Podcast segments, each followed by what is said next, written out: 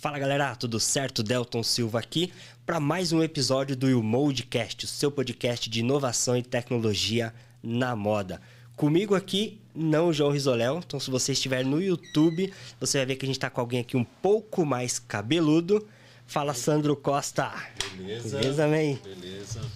Pra quem não sabe, o Sandro, eh, ele veio aqui no episódio, se não me engano, 5, né, Sandro? Exatamente. Pra falar da Shein. Foi uma explosão de audiência, então a gente resolveu derrubar o, o João e, te- e testar a audiência com o Sandro aqui. Vai, vai dobrar a audiência hoje. O João não tá atrapalhando, vai dobrar. Mas me diga aí, é, explica pra galera o que, que você vem fazer hoje aqui, quem é o nosso convidado. Legal. Olá, galera. É, hoje, no lugar do João, vou tentar é, fazer um, um papel um pouco melhor que o dele. Vai ser difícil, mas a gente vai tentar. É, hoje, eu meu nome é Sandro, sou cofundador da, Unmold, né? fico na área de inovação. E da minha história do varejo, a minha missão é, é de alguma forma, é, modernizar essa cultura da moda, né? que, que viveu de uma forma muito subjetiva durante muitas décadas. E a gente tem a missão de, de melhorar a curacidade das coleções, diminuir as sobras, alinhado com SG. E a gente acredita que dados estruturados é um bom caminho para apoiar a criatividade, né? para a assertividade nas coleções. E hoje a gente tem um convidado, amigo, parceiro, cliente. é, sou conhecedor até do pai dele. Olha como eu estou velho no mercado. Conheci o pai dele em 2004. É, Augusto Borim, seja bem-vindo. Ele é CEO das lojas Estrela, cliente nosso, parceiro. Seja bem-vindo. Opa, um prazer estar com vocês aqui hoje. É, Agradecer, né, primeiramente. Me sinto honrado aí de estar com vocês e espero ajudar o máximo aí em Com questão certeza. de conteúdo aí. Não, com certeza. A gente a gente está nessa missão agora de, de, de, de alguma forma trazer a educação, né? De a gente trazer cases, conversar com pessoas, porque de alguma forma a gente colocar uma sementinha assim em cada empresa. E aí, assim, eu vou, eu vou abrir a nossa roda, a gente já bateu um papo aqui antes. Eu vou abrir a nossa roda. Como a gente falou, e assim, grande parte do mercado nacional de moda tem muito o perfil da tua empresa, que são as empresas familiares, né? Sim, Hoje, as grandes do mercado, as grandes lojas de departamento representam, em, média, aí, 20 quase 20% do mercado. E os outros 80%, se a gente for separar entre indústria e varejo, a gente tem uma grande representatividade na- nas empresas familiares. E a tua empresa não é diferente, né? Então, eu queria que você abrisse o papo con- contando a história, um pouco da estrela, um pouco dessa governança, essa modernização da cultura que foi feita. A gente está indo para a segunda geração. Queria que você contasse um pouquinho desse, dessa trajetória aí. Bom, é, a Estrela, esse ano a gente, em novembro, vai estar completando aí seus 18 anos. É, ela nasceu assim através de um de um sonho, né, de da gente estar um dia saúde. Saúde. Caras estão brindando. Isso é legal pra quem acompanha no, no YouTube, né? Pra dar uma olhada do tamanhozinho É. do, do copo americano dos caras. É que só deixaram um copo, né? Então teve que caprichar. Bom, então ela, a estrela ela nasce em si de um sonho da gente é, montar assim uma uma uma rede de loja assim com características que a gente buscava assim transmitir ao público e e bom por questão de recursos mesmo a gente vê que não era possível montar essas lojas nos grandes centros, né? Onde sim estão os grandes, que até você acabou citando. E a gente decide partir para os bairros de, de São Paulo, né? Então, o berço da, da estrela em si são as periferias. E é, e é o nosso público que a gente procura em si atingir e agradar hoje buscar ao máximo entender ele ó, é, os desejos aí que por muitas vezes a gente sempre fica pensando às vezes nessas coisas é, externas, né, de fora, tudo tendências muito obsoletas e, e pouco acho que se fala do, da demanda aí das periferias de São Paulo. E quais foram, assim, nesse processo de, nesse processo de, de transformação, sair da, um pouco mais da mão do seu pai e você assumindo, O que, que, você, o que, que você vê de novidade nesse processo? Como é que a cultura, como é que a equipe está absorvendo essas mudanças aí nesse, nesse momento que você está assumindo a empresa? Olha, não, não é um processo fácil. É, realmente, eu acho que a gente fala bastante de tecnologia, tudo. A gente até bateu um papo disso antes. É, tudo em si, eu acho que tem como base pessoas, né?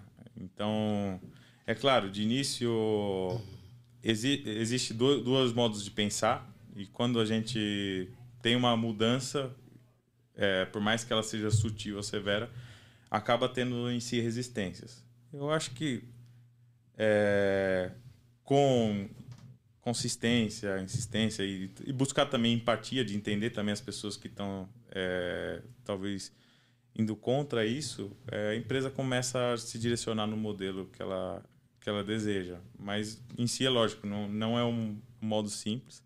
É, a gente muitas vezes vem com uma teoria mirabolante, então uma coisa muito complexa. Eu acho que uma das saídas maiores é tentar simplificar isso ao máximo para para as coisas estar acontecendo. Né? Exatamente. O, o Sidney Raulino, quando veio aqui, falou disso, né? É, qual o tamanho hoje da empresa? Quantas unidades, time, assim, panorama geral? Ah, hoje a Estrela, em si, a Estrela está com aproximadamente 30 lojas. É... Então, então, mais ou menos em questão de 600 funcionários. 600 funcionários. É. Então, é... Imagina, você assume desse tamanho, alguma coisa certa foi feita. Então, normalmente, o Sidney falou disso, né, cara? Sim. O pessoal vem fazendo certo e, e é difícil abrir mão para um novo, para uma inovação, alguma coisa nesse sentido. Pô, tá, tá funcionando agora, vai mudar Sim. por quê, né? Exatamente. E, ne, e, nesse processo, assim, eu acredito que quando a gente fala de bairros, vem muito essa coisa do mercado popular, né? De certa uhum. forma, né? quando a gente vai para a periferia do, das cidades, assim. E com certeza, é, você tem um indicador muito, de muita sensibilidade que é o preço. Sim.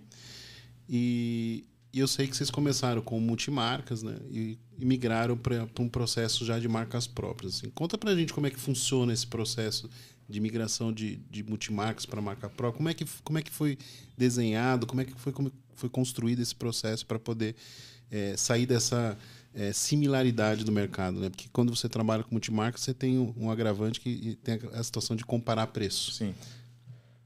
Bom, o surgimento aqui das marcas em si também, ele não só surgiu na questão de preço. Lógico que preço é uma coisa que é muito importante, é, mas a gente começou a ver uma tendência, e até nas feiras isso, em eventos, é uma coisa que está começando a bombar muito no mundo. O pessoal fala neighborhoods, que é essa moda de bairro. E a gente vinha que muitos fornecedores assim em si não queriam seguir esse modelo. E eu acho que é total valor, né? Porque cada um tem sua empresa é, e cada um tem suas apostas assim e deve seguir seus ideais.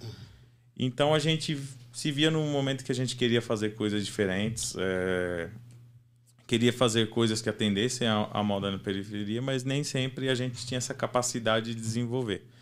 Então essa a nossa principal razão para buscar o desenvolvimento de produtos e a marca própria foi em si a gente fazer um produto que sim fazia atendia as necessidades dos nossos clientes e lógico com um preço também justo para a gente ser competitivo no mercado, né? Que o preço ele simplesmente se faz você tornar competitivo. Agora você ter sucesso ou não é muito mais voltado à questão da assertividade de produto, né? Em relação ao cliente.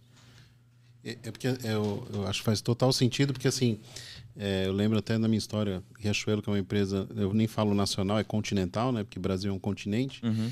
Você conseguir é, atender todos os públicos é muito difícil numa coleção, né? Você ser continental, né? Então eu lembro que assim, o perfil do, de consumo do Sul era muito diferente do Nordeste. Né? E como você está focado em periferia, isso, isso traz um benefício de você conseguir atender melhor regionalmente Sim. o mercado, né? Sim. É, e cada degrau assim que a gente vai fazendo, vai tentando aperfeiçoar um pouco mais. Por exemplo, hoje o nosso maior desafio hoje na Estrela é a modelagem. Então a gente aqui o time de produto hoje está tá muito focado da gente tentar acertar essa modelagem. Isso era uma coisa que a gente tinha muita dificuldade. Muitos fornecedores faziam uma modelagem pequena e, e queriam, tipo, não queriam mexer em sua modelagem da sua marca.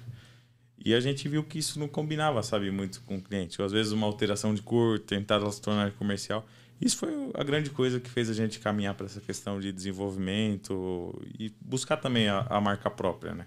Até para também não ficar refém das demarcações, né, de mercado que acontecem cotidianamente, cotidianamente. E, e, e, uma coisa que eu queria assim ouvir de você que é que, que é muito comum é as dores do crescimento, né? Então, assim, a gente, quando a gente fala de, de, de, a gente começar a abrir novas lojas, começam a aparecer as dores do crescimento, Sim. porque o negócio fica mais complexo. Como é que você vê essa questão de pessoas, processos, ferramentas nesse processo de crescimento da empresa? Olha, é, de início eu acho que assim, uma empresa ela tem que nascer muito prática. É, às vezes até me questiono como seria se eu tivesse feito parte do nascimento da estrela, sabe? Eu acho que eu, eu me considero uma pessoa muito técnica. E por contrapartida, meu pai me complementa muito no sentido de ser uma pessoa muito prática. E, e de início as, as coisas precisam rodar, por mais que não tenha um 100% de controle. Então no Brasil a gente tem várias empresas que nascem e elas necessitam dessas pessoas de prática. Só que a partir do momento acredito que a técnica e, e bom, as coisas funcionarem de uma forma mais organizada são necessárias para um crescimento. Porque tem coisas que. Uma coisa é você perceber que está faltando um produto, ou um produto não está de acordo, ou uma loja não está de acordo quando você tem uma, duas lojas, e quando você começa a expandir isso, isso começa a, a fugir da sua mão. É, então, a gente precisa ter mais olhares e e modos diferentes de enxergar as coisas mais do que o nosso visual e, e dentro das nossas capacidades como único indivíduo. E isso com sistemas, com times, de diferentes maneiras, né? Até porque nesse, nesse ponto é importante frisar, né? É, quando você tem essas pessoas mais práticas, normalmente elas têm uma experiência, um background, e, e isso vai no talento ela sabe para onde olhar, determinado tipo de situação ela tem um comportamento, né? Então, se você não tem processo, você não consegue replicar o talento, né? Entre uma pessoa que não tem aquele talento, aquele background, já se perde tudo, né? Eu vou até além, assim, o problema não é só a pessoa e o processo. Eu, tô com uma palavra na minha cabeça agora que nas empresas a gente falando muito que chama, chama processo legado.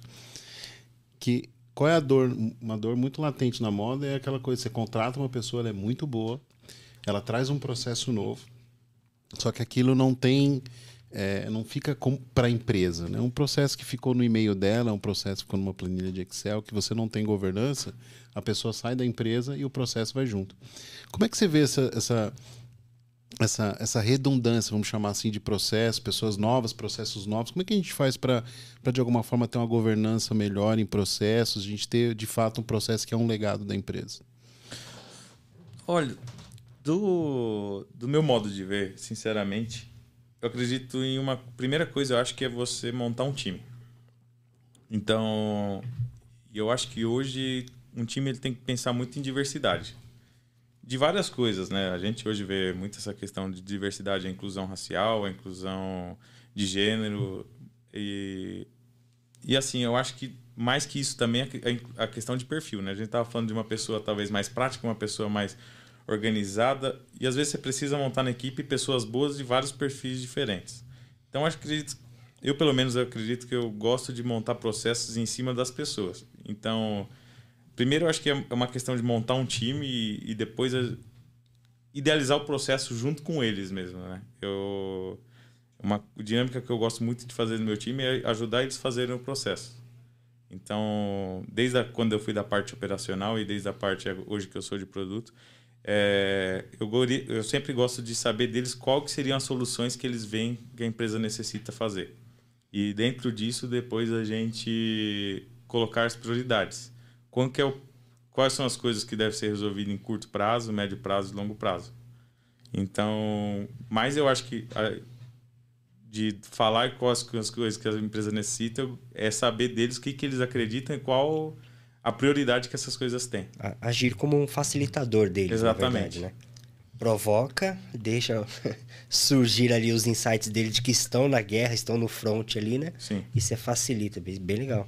É, na verdade eu costumo falar para eles e quanto menos dependerem de mim, é quanto mais eu acho que as coisas estão rolando da forma correta. Eu, eu gosto muito de tentar é, gerar uma independência em si do, do facilitador, entendeu? Das coisas funcionarem automaticamente. Não, legal. Eu queria que você trouxesse um pouquinho também. É... A gente falou de marca própria, a gente... eu queria que você trouxesse um pouquinho de planejamento também. Né? Hoje eu vejo as empresas é... têm essa, essa preocupação com o produto, né? no uhum. desenvolvimento de uma coleção, mas não necessariamente elas dão o valor merecido a uma boa estratégia de planejamento. Uhum. Eu queria que, como é que você trata essa, essa questão de planejamento dentro da empresa?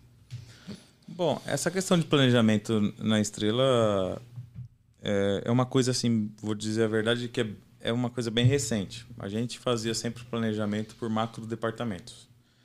E igual eu tinha dito anteriormente, a gente não tinha tanta gestão de cor. Então, foi primeira coisa, desde o básico, né? De fazer um padrão de, de cadastramento. E, e a questão do planejamento, ô Sandro, a gente. Acho que a primeira das primeiras coisas a gente tem que ver pô, qual que é o grau que a gente consegue fazer. De complexidade. E qual que é o grau também que o, o time e, as, e os recursos que você tem a gente é capaz de absorver. Para que isso dê resultado, né? Porque às vezes não adianta você ter um nível de detalhamento muito grande que, do qual você não vai conseguir cadastrar, do qual você não vai conseguir talvez tirar os frutos disso.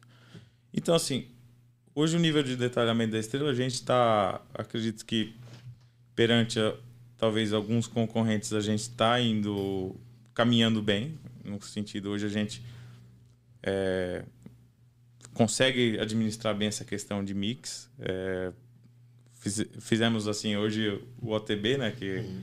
é, a gente consegue administrar cada classe presente dentro da estrela.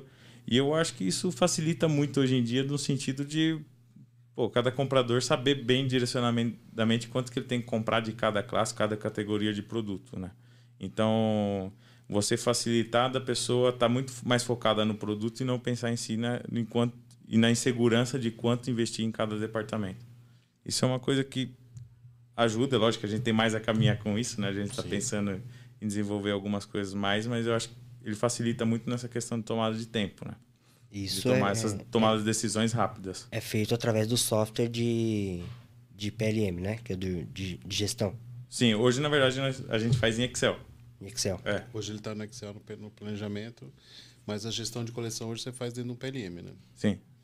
E até já falando do PLM, eu queria que você muita gente ainda não conhece, né, uma ferramenta de PLM. Eu queria saber como é que foi a, a aquisição para vocês, assim, que, que quais foram os ganhos, quais são os, os desafios ainda quando a gente fala de gestão de ciclo de vida de produto, que é o PLM. Olha, é...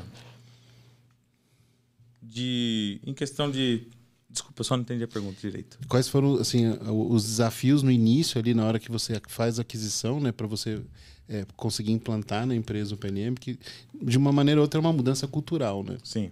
E, e, e da implantação para hoje, como é, que, como é que você vê essa evolução do PLM na empresa e quais são os desafios futuros? Olha, eu acho que a maior dificuldade é no nosso varejo modo antigo, o comprador ele tinha muita autonomia. E ele fazia o que bem queria. E em si, à medida do que a empresa vai ganhando um corpo, e seja independente da área, seja produto, seja operação, seja marketing, tudo, nem sempre a gente pode fazer o que a gente bem entende, por mais que a empresa até fosse. até que a empresa é nossa, sabe? Sim. Então, eu acho que a maior dificuldade é de cada indivíduo responsável pelo seu departamento entender que ele não tem, a...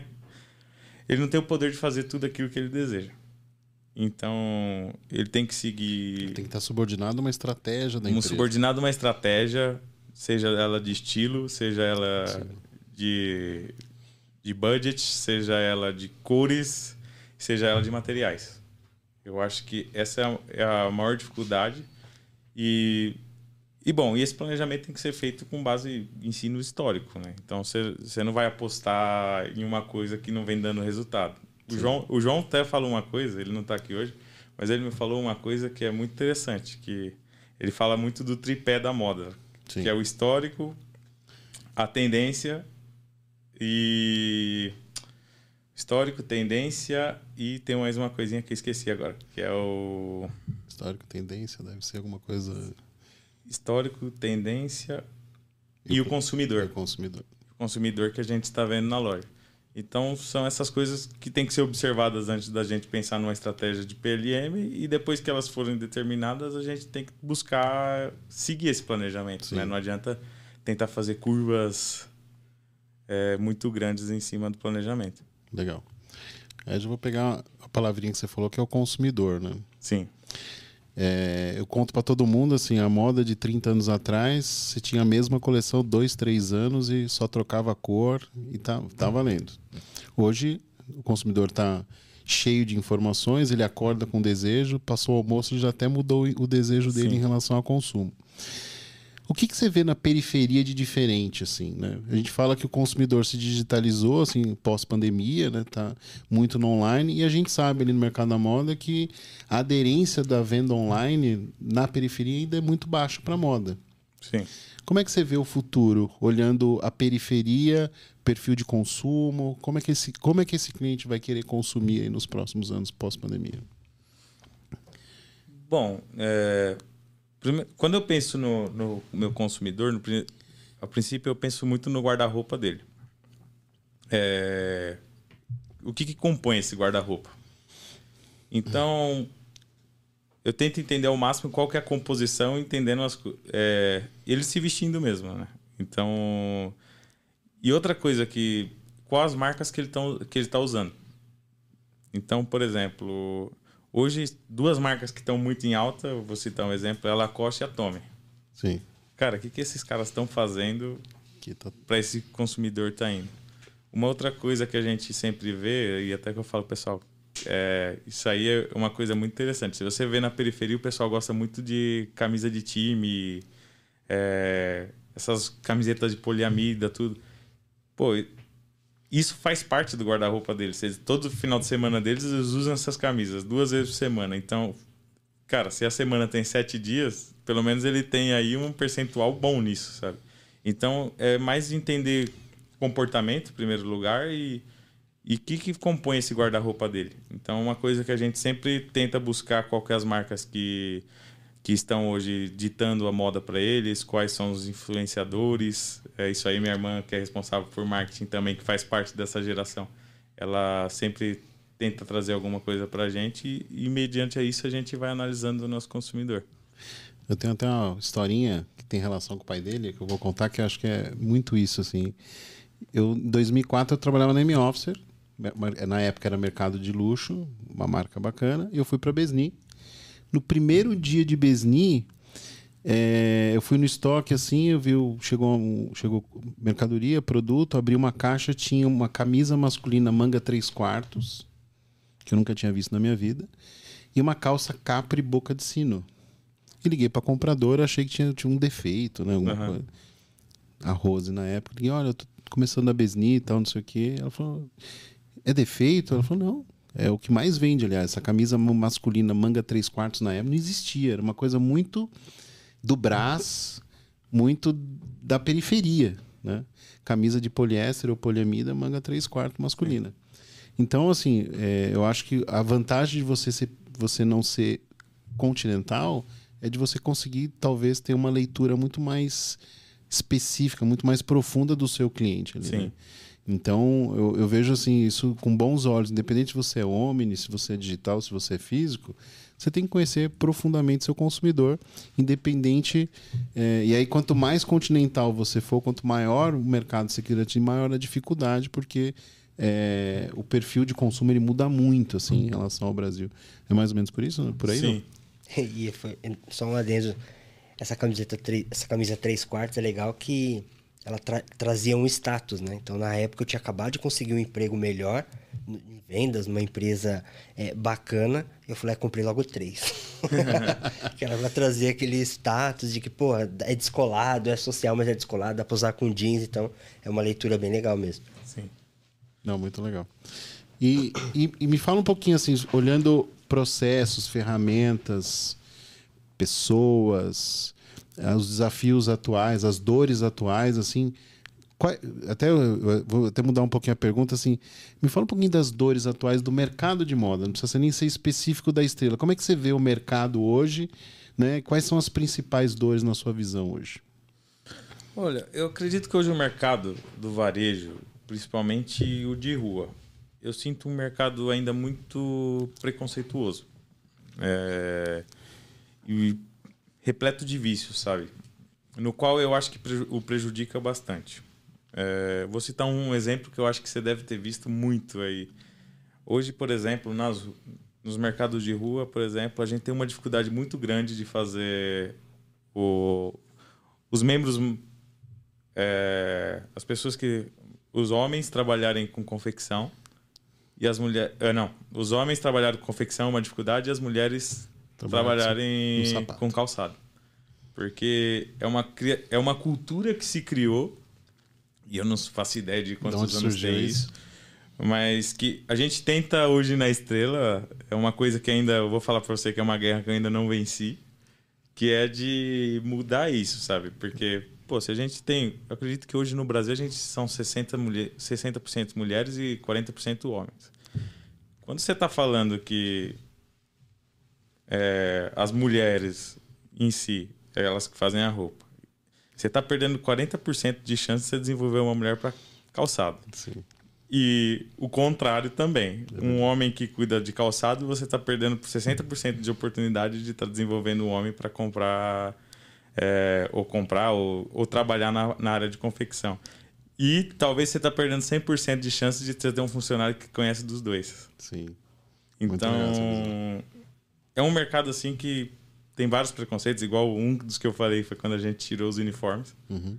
Eu estava até contando a história com é, vocês. E eu, eu, queria que você contasse essa história de novo, que para mim ela é um, um, exemplo fantástico de, de novo, né? De inovação com uma coisa simples. O João costuma falar que não precisa, para inovar, não precisa criar um novo Facebook. Sim. Uma coisa básica. Queria que você contasse essa história para a gente aí, da questão da, da inovação, de onde surgiu e como veio. Bom, é... Eu estava contando aqui da história dessa, dos, dos, uniformes, né? Quando a gente retirou os uniformes, eu tinha observado que a C&A tinha sido uma das primeiras no shopping a tirar né, com essas lojas de departamentos. E eu não sei, aquilo lá de uma certa maneira mexeu comigo, né? E, e aí eu estava pensando em tirar. quando eu perguntava para algumas pessoas, não, isso aí é loucura. Você tá. Cara, tem muita coisa pra gente mexer e isso aí não, não é prioridade, sabe? E aí a gente, eu sempre gosto muito de respirar novos ares, novos conhecimentos. E eu sempre frequento a NRF, que é a National, For... National Retail Federation, que é a, a feira, a principal feira de varejo do, do mundo que acontece todo ano em Nova York.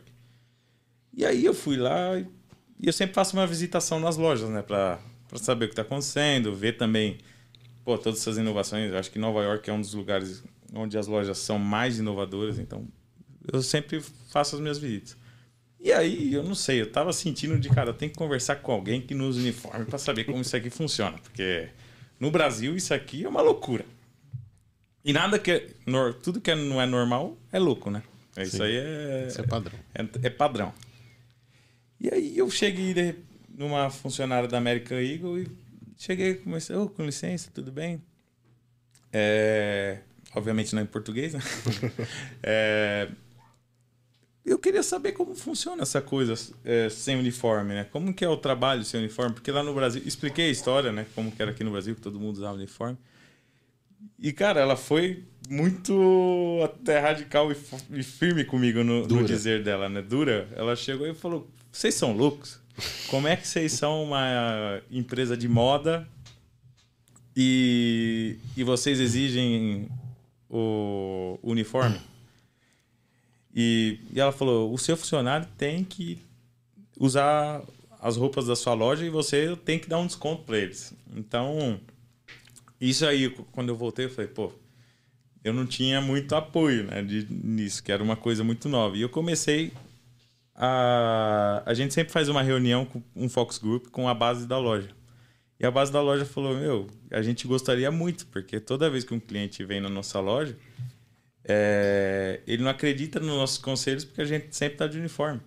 Então ele sempre precisa pedir opinião do gerente quando ele quer saber se uma roupa ficou legal ou não. Eu falei, cara, a gente tem que testar em umas três lojas e isso foi dando certo. O pessoal gostou muito de ter o desconto, a gente até entanto não dava um desconto para os nossos é, membros. E até hoje a gente nunca mais pensou em voltar atrás. Muito legal. É, e pra gente é um prazer, eu acho que nossos membros usarem as nossas roupas, é, estar vestidos nas nossas marcas, né? Que eu acho que é o principal. Isso, isso é uma coisa que importa bastante pra gente, sabe? Muito legal. Gera um engajamento para todo mundo. Quer dizer, e, e, dá a oportunidade deles serem consultores, não, não vendedores, né? Sim. Sim. De, pô, puta sacada, cara, que legal. Vamos, vamos para um caminho agora que é o, o caminho que eu mais gosto, que eu venho falando muito ultimamente, que é como é que a gente faz para os dados estruturados de alguma forma ajudar na performance das empresas. Né? É, tem todo o lado glamouroso da moda, né, que é desenvolvimento de coleção, tal, mas por trás tem um negócio, por trás tem geração de empregos, por trás existe um empreendedor que precisa pagar suas contas e trabalha todos os dias para de alguma forma maximizar resultado tal. E a gente vem de um mercado que não muito distante que as empresas tinham principalmente na gestão de coleções e na parte de planejamento não tão é, tão estruturado na, na, na questão de indicadores né como é que você vê esse momento atual do mercado, não, não só, só da, da, da, estrela?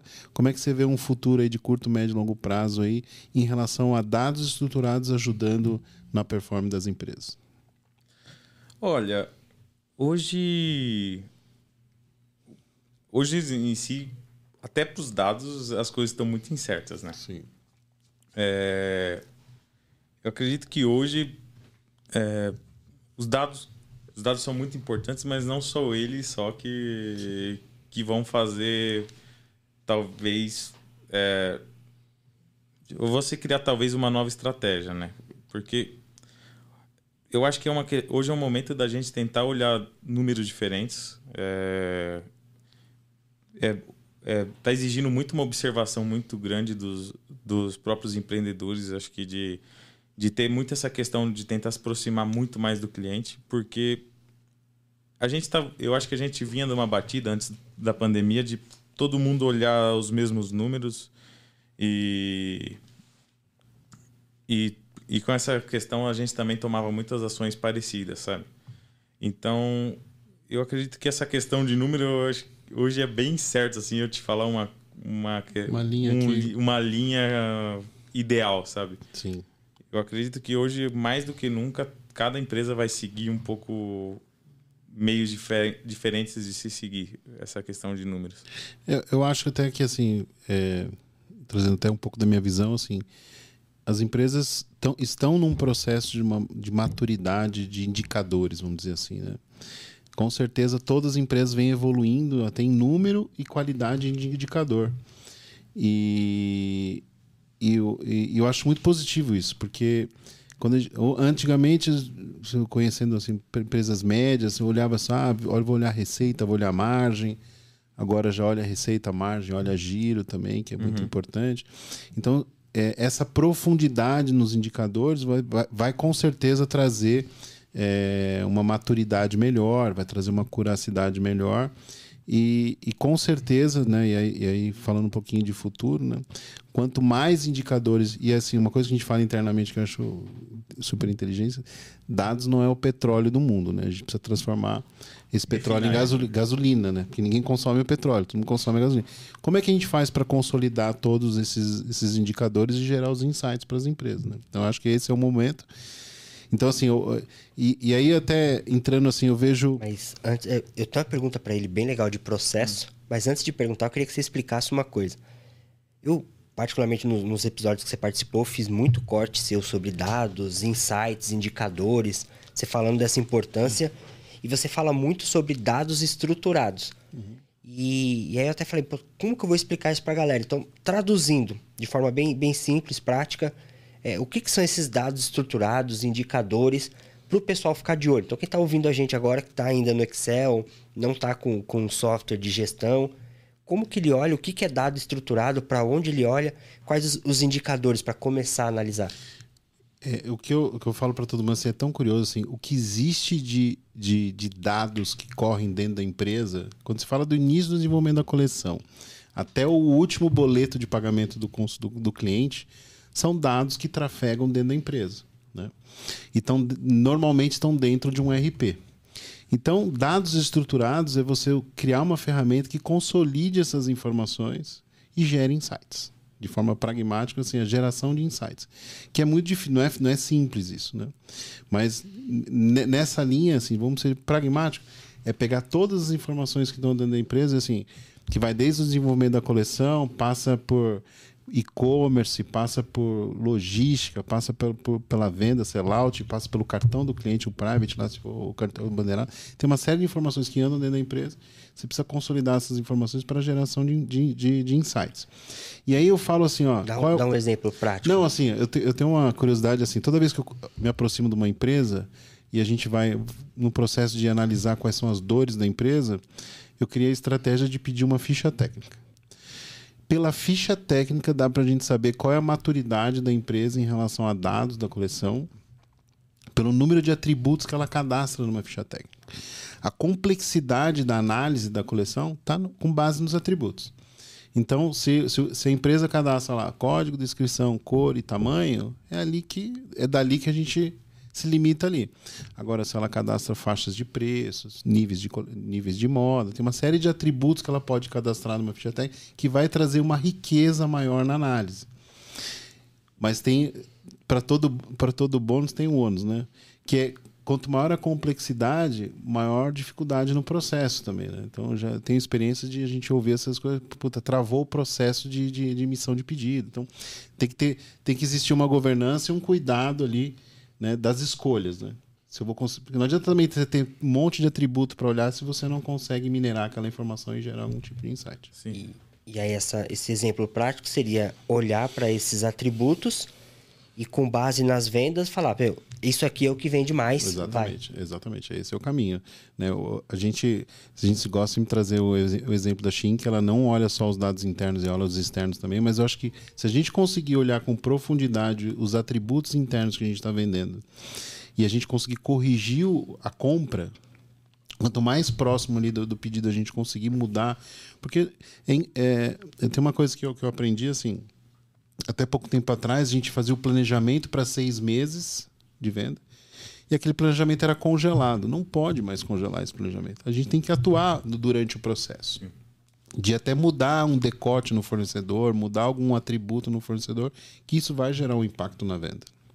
Uma outra, até a gente faz uma dinâmica com isso. É, eu acho que tem essa questão de números, mas também às vezes de reuniões para fazer isso. Né? Exatamente. Que muitas vezes, algumas empresas é muito separado essa questão de pô, o departamento de produto cuida de produto, o departamento de operação cuida de operação. Sim. E a participação da, da operação no produto, ela é muito importante, porque ele é o verdadeiro feedback, né? Sim. Hoje a operação ele é o são as pessoas mais próximas do cliente que a gente tem para escutar. Exatamente. Então, essas pessoas também elas são de extremo valor para ser escutadas, né? Então, eu como trabalhei muito em operação, eu gosto muito, pelo menos, de escutar Legal. o que eles têm a dizer também do que do trabalho que tem sido feito. Uma análise 360, né? Eu aprendi na minha vida que nem tudo que tem no relatório é o que realmente acontece na loja. Né? O cliente que entrou na loja e não tinha o produto que, que ele procurava, isso não aparece em relatório nenhum. Então, por isso que é importante sempre estar ouvindo a, a ponta ali. E o que eu queria voltar contigo no detalhinho ali, é quando você fala do, do time. Né? Pô, eu gosto de ser o facilitador do time, de fazer uma reunião, deixar que eles criem esse processo. E, e uma das coisas que eu gosto muito é, aqui no podcast ou em vídeo que a gente vai produzir é, cara, como que eu pego esse conhecimento que a gente está gerando e transformo num insight prático? pra galera sair daqui e falar, porra, vou fazer a reunião desse jeito e tal. Então eu queria que você trouxesse um pouquinho de como é a mecânica, como que você faz a reunião, como que pensa em quem está ouvindo agora que não tem processo, que não tem engajamento do time e uhum. queria organizar isso de, de uma forma né, inicial, embrionária ali. Eu acredito que quando a gente está em uma questão de criação de processo, acho que a maior técnica de hoje é o brainstorming. Então, o brainstorming é praticamente quem lidera a dinâmica e simplesmente ele não pode falar nada.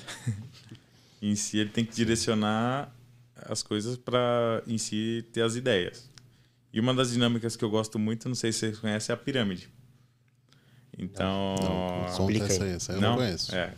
Então a gente, primeira coisa, é uma coisa que a gente faz bastante na estrela, é fazer a pirâmide. Então a gente, pô, todo mundo pensa.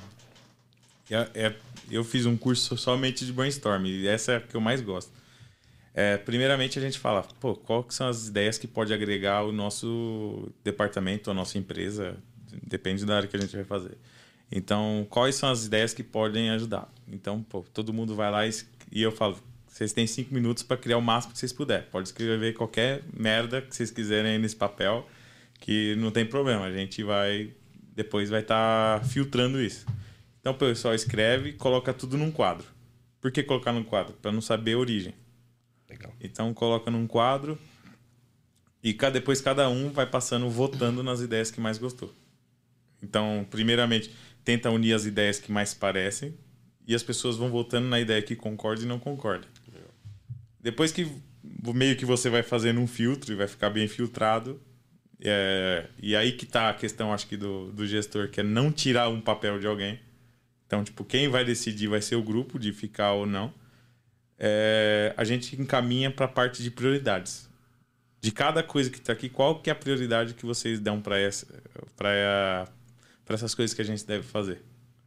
Então, a partir daí a gente cria metas. Então, metas, porque eu costumo falar uma coisa que é a gente a gente tem duas coisas no nosso dia a dia. A gente tem o trabalho e a gente tem as tarefas. O trabalho é sempre aquilo que a gente pensa de melhoria em cima do, da nossa função. E a tarefa é aquilo que a gente tem que fazer cotidianamente para cotidianamente as coisas andarem.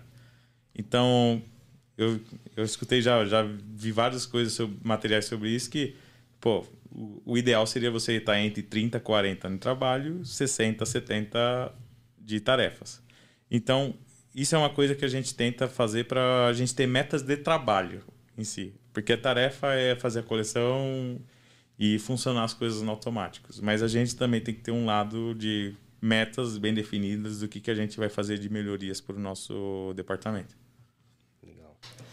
E... Você, só, deixa eu só pegar uma carona ali, que tem uma coisa que todo mundo reclama, todo mundo. E eu queria ouvir a opinião dele em relação a isso, que é. Quando a gente fala de processos, as equipes têm, têm, têm é, muito mais parte burocrática, muito operacional e pouco estratégico. Né? Como é que você vê essa coisa de. Porque isso gera até é uma falta de engajamento, né? Porque às vezes tem refação para fazer, tem algumas coisas que o cara não enxerga a produtividade naquilo e gera uma frustração. Principalmente para o comprador ali na ponta, uhum. o cara precisa pensar um pouco o negócio, às vezes ele não consegue. Como é que lida com isso, assim, de puta, não, tô aqui afundando nos processos, não consigo sair. Como é que você vê essa questão do estratégico versus operacional? Eu acho que de início é, é necessário uma certa paciência. E eu acho que isso foi uma das maiores lições que eu tive nos últimos anos. Porque é necessário uma certa paciência assim para as pessoas se adaptarem e, e para você formar pessoas. Inclusive isso é uma característica da estrela. A gente não é, são poucos ali pessoas, principalmente no time de produto, que eram pessoas de mercado. A gente sempre buscou formar essas pessoas. Então eram pessoas de lojas, tudo. E a gente busca para fazer até pessoas com parte da identidade da empresa, sabe? Entender o que, que realmente importa para a empresa, quais são os, os, seus objetivos e o seu jeito de, de lidar. Então, eu acredito assim: primeira coisa, é necessário uma paciência e, e também uma coisa que é muito difícil, eu acho, quando uma pessoa trabalha com processo é a flexibilidade. Então, de início é necessário entender, eu acho que cada colaborador e, e tentar estar tá junto. É, fazer parte, eu acho, do, é, dos processos. E você mesmo fazer parte dos processos. Até porque tem. Fazer parte é muito importante porque você vê se seu processo realmente vale a pena. Sim. realmente, às vezes você faz um processo, acha que lá vai ser muito bom e às vezes você está atrapalhando a empresa Exatamente. não está ajudando. Então, o tá junto. Que o João sempre gosta que eu falo que é o ótimo local versus o máximo global. De repente está resolvendo um problema localmente, mas está tá tra trazendo um problema para o global que é. Então, assim, eu busco estar máximo junto de início, mas eu acho que assim, com o decorrer que as pessoas desenvolvendo, é hora de. Cara, é seu trabalho. Você conseguiu, você entendeu o que a empresa precisa de você e agora é hora de você começar a, a se soltar e conduzir mais, sabe? Legal. Aí dando a mãozinha até a hora que tá seguro o suficiente é, para voar. O primeiro passo é apadrinhar. Essa pessoa vai estar comigo toda hora e talvez eu acho que a, pode ser a parte mais chata porque às vezes você faz junto e parece que às vezes você tá querendo levar a coisa do seu jeito. Mas a partir do momento acho que as pessoas entendem e, e isso eu acho que é uma questão de tempo, não adianta pressa, cada um tem seu tempo. É, eu acho que as coisas começam a fluir mais e aí depois não começa a ser você tá tão apadrinhado, mas você tá direcionando de verdade. Sim. Legal. Tem, tem, uma outra coisa que você trouxe aí que é uma dor do mercado e parece que na Estrela não é tanto, que é essa relação operações e compras, né? É, para mim é muito comum assim as, essas áreas não terem uma interação tão tão produtiva, vamos dizer assim. Como é que é essa, essa, essa mecânica de vocês de ouvir o campo, né? Deixa eu ouvir operações para a uhum. gente. Como é que funciona de fato para essa, essa conexão? Olha, uma coisa que eu acho que foi muito positiva é, para mim foi no, no sentido que eu tive a oportunidade de fazer parte dos dois. Então, meu pai é um cara que era muito bom nessa parte de operação, aprendi muitíssimo com ele. Então, consegui inovar nessa questão e depois fui para o departamento de produto com as mesmas funções. Né? Queria também desenvolver e fazer disso um, um departamento melhor. Eu acho que a principal coisa é ter empatia.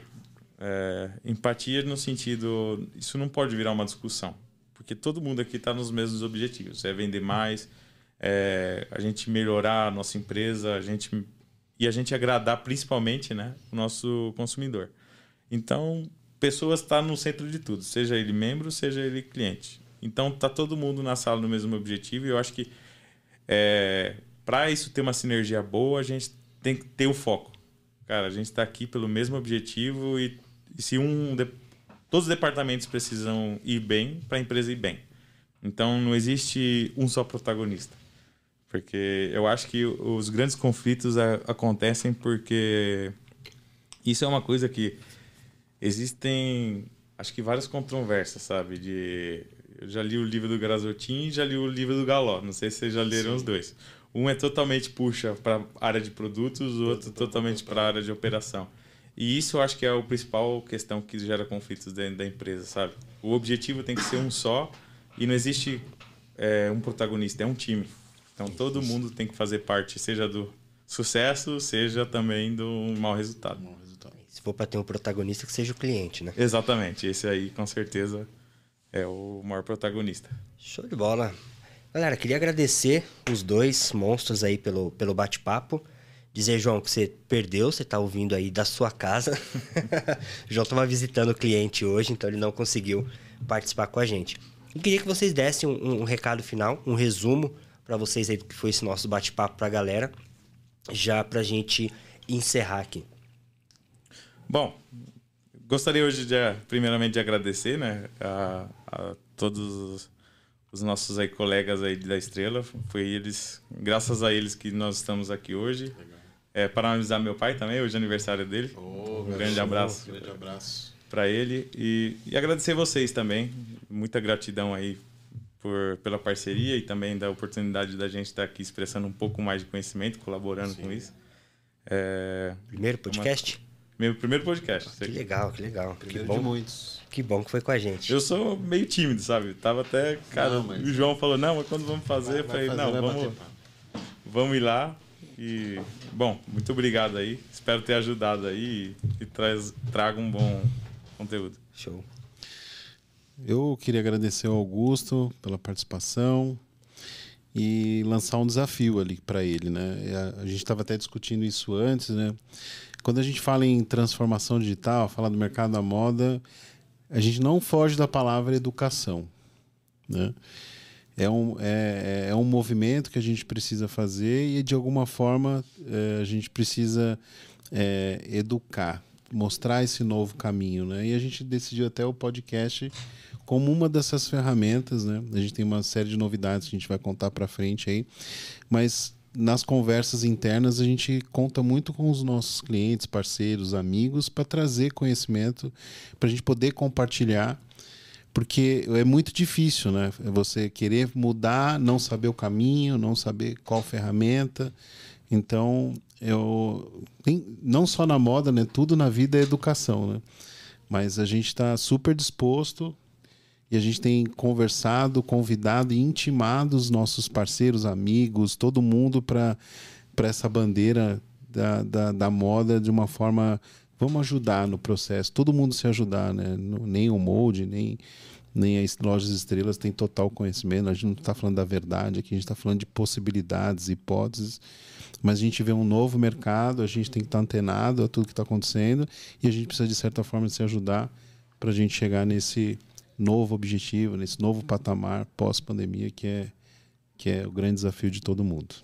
Isso aí. Quando a maré sobe, todos os barcos sobem juntos. Exatamente. Vamos se Show, ajudar. gente. Obrigado. Agradeço a você que está nos assistindo, Obrigado. nos ouvindo aí no, no João, Spotify. perdeu o lugar, João. João perdeu o lugar. Perdeu o lugar. Perdeu lugar.